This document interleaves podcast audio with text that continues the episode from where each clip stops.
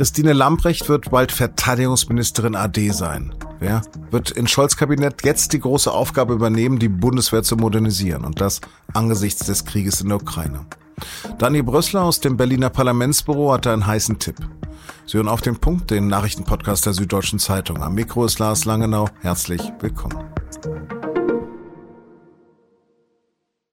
Zur Erinnerung zunächst mal die deutschen Verteidigungsminister und Ministerin seit 2009.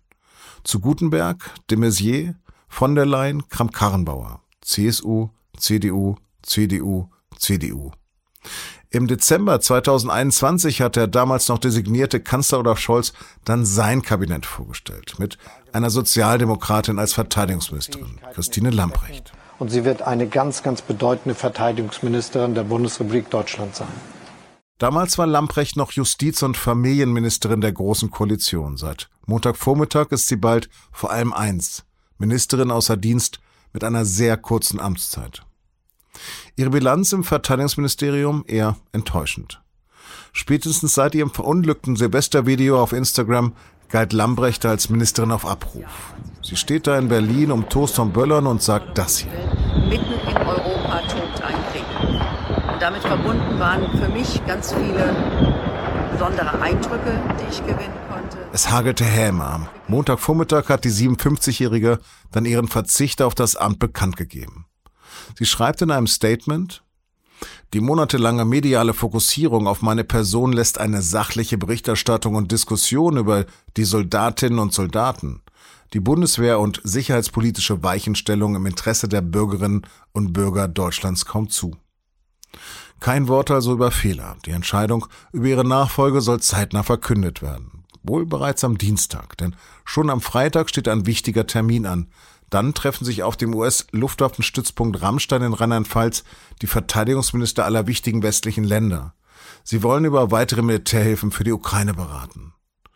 Über Lamprechts Mankos und den Spekulationen über ihre Nachfolge habe ich mit meinem Berliner Kollegen Daniel Brössler gesprochen. Daniel, was hat denn letztendlich zu Lambrechts Rücktritt geführt? Waren es die Medien?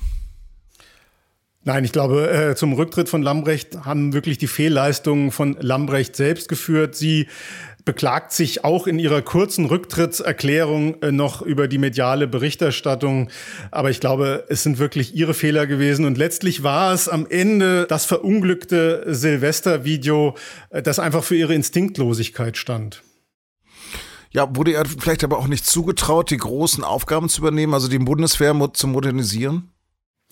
Ich glaube, dass äh, Olaf Scholz ohne Not äh, die Verteidigungsministerin nicht ausgetauscht hätte. Ich habe das Gefühl, dass er sich selber zugetraut hat, äh, die Zeitenwende aus dem Kanzleramt heraus zu organisieren. Und ihm wäre es, glaube ich, lieber gewesen, er hätte diese Personalie nicht entscheiden müssen.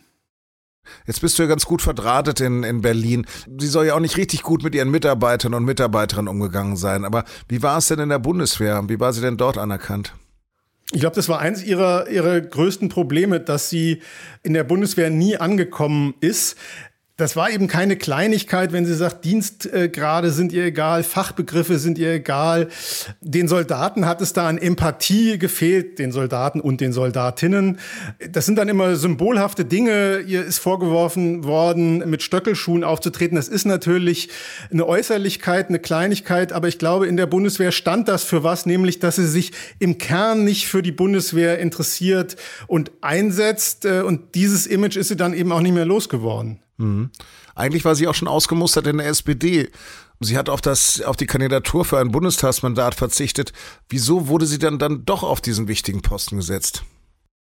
Naja, ausgemustert hat sie sich ja selbst und das ist entscheidend. Sie hatte einfach kein Interesse mehr für den Bundestag zu kandidieren, weil sie nicht daran glaubte, dass die SPD nochmal an der Bundesregierung beteiligt sein wird und dass sie Ministerin bleiben kann.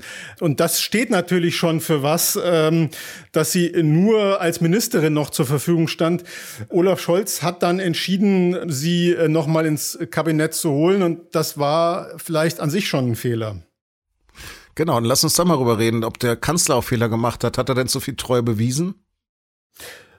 Ja, also ich glaube, der Kanzler hat als erstes den Fehler gemacht, dass er Christine Lambrecht zur Verteidigungsministerin gemacht hat, obwohl das ein Feld ist, das sie, glaube ich, von Anfang an nicht interessiert hat. Sie wollte ja eigentlich Innenministerin werden.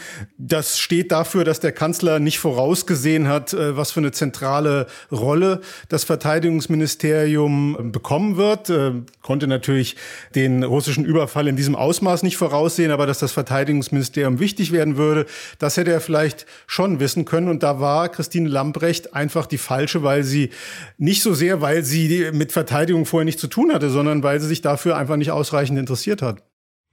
Wenn man jetzt mal auf die Minister von der CSU oder auch von der CDU zurückblickt, dann waren das ja auch keine richtigen Granaten. Also wieso bleibt denn dort eigentlich kein Minister, keine Ministerin besonders lang?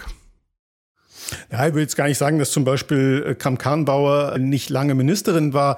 Das Problem im Verteidigungsministerium ist, dass es über Jahre ein Ministerium war, das vernachlässigt wurde. Die Bundeswehr wurde vernachlässigt, weil man vor allen Dingen die Friedensdividende einstreichen wollte und nur noch punktuell Auslandseinsätze als Aufgabe der Bundeswehr gesehen hat. Jetzt haben wir eine völlig andere Situation und äh, es ist eine Riesenherausforderung. Übrigens nicht erst seit dem Angriffskrieg, sondern seit 2014 eigentlich, also äh, seit der Annexion der Krim, die Bundeswehr wirklich wieder für die Landesverteidigung fit zu machen. Und das ist eine sehr komplexe Aufgabe weil sie mit den Strukturen der Bundeswehr zu tun hat, weil sie mit Beschaffung von Rüstungsgütern, also auch mit der Rüstungsindustrie zu tun hat. Das ist äh, sehr komplex und äh, die Fehleranfälligkeit ist natürlich sehr hoch.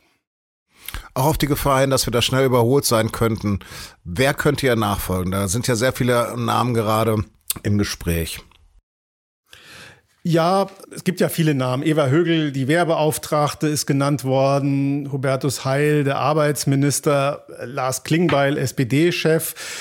Eva Högel wird es, glaube ich, nicht, weil ein wichtiges Kriterium ist ein enges Vertrauensverhältnis äh, zum Bundeskanzler. Ohne das wird es gar nicht gehen. Das wäre bei Hubertus Heil gegeben. Ich glaube aber, dass Olaf Scholz es wichtiger findet, dass äh, Hubertus Heil die Aufgaben als Arbeitsminister, das ist ja für die SPD auch sehr wichtig, äh, weiter erledigt.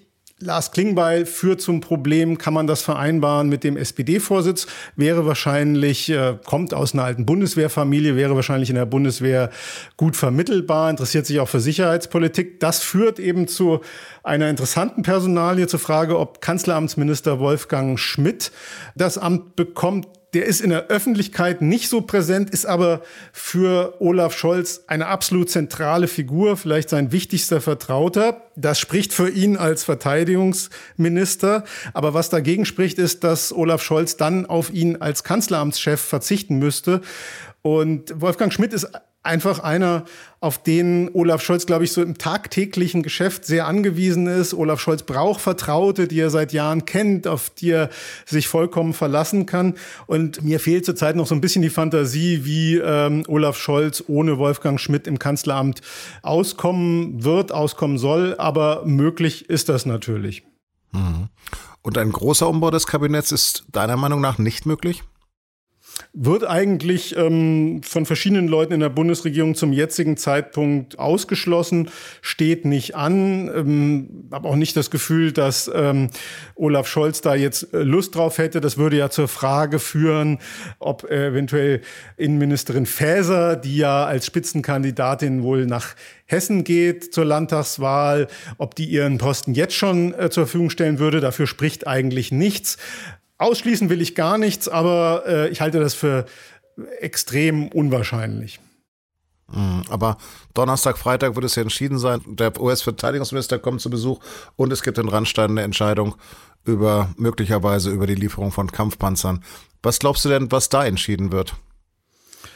Das ist auch schwer zu sagen. Da hält sich die Bundesregierung äh, bisher ja bedeckt. Ähm, Olaf Scholz hat ja immer wieder sehr deutlich gemacht, keine Alleingänge. Äh, es gibt die Forderung äh, eben nicht nur der Ukraine, sondern auch Polens Leopard 2 kan äh, Panzer ähm, der Ukraine zur Verfügung zu stellen. Ich halte es nicht für ausgeschlossen, dass es erste Signale in diese Richtung in äh, Rammstein schon geben könnte. Das wäre dann eben sozusagen der erste Aufschlag eines neuen Verteidigungsministers. Dann Herr herzlichen Dank für deine Einblicke. Vielen Dank. Tschüss.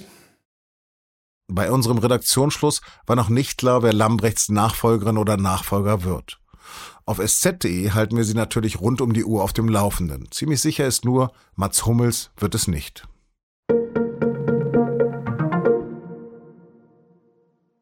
Der Braunkohleort Lützerath ist geräumt, nach nur fünf Tagen. Angepeilt waren dafür von der Polizei mal bis zu vier Wochen. Inzwischen haben auch die zwei Klimaaktivisten das Dorf verlassen, die lange in einem Tunnel ausgeharrt hatten.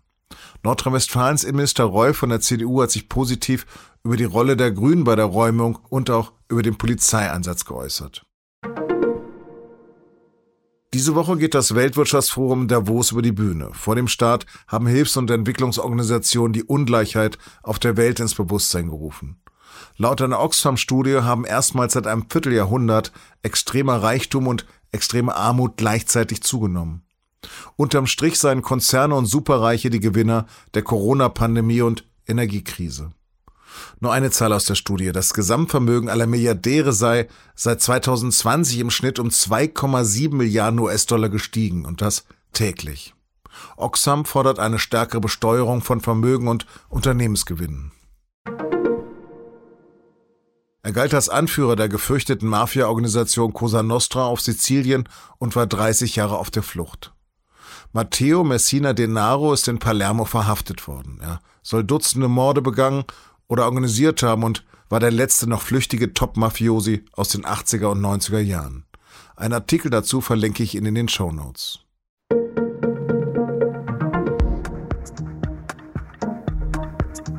WM vorbei, Bundesliga Winterpause fast. Lebbe geht weiter.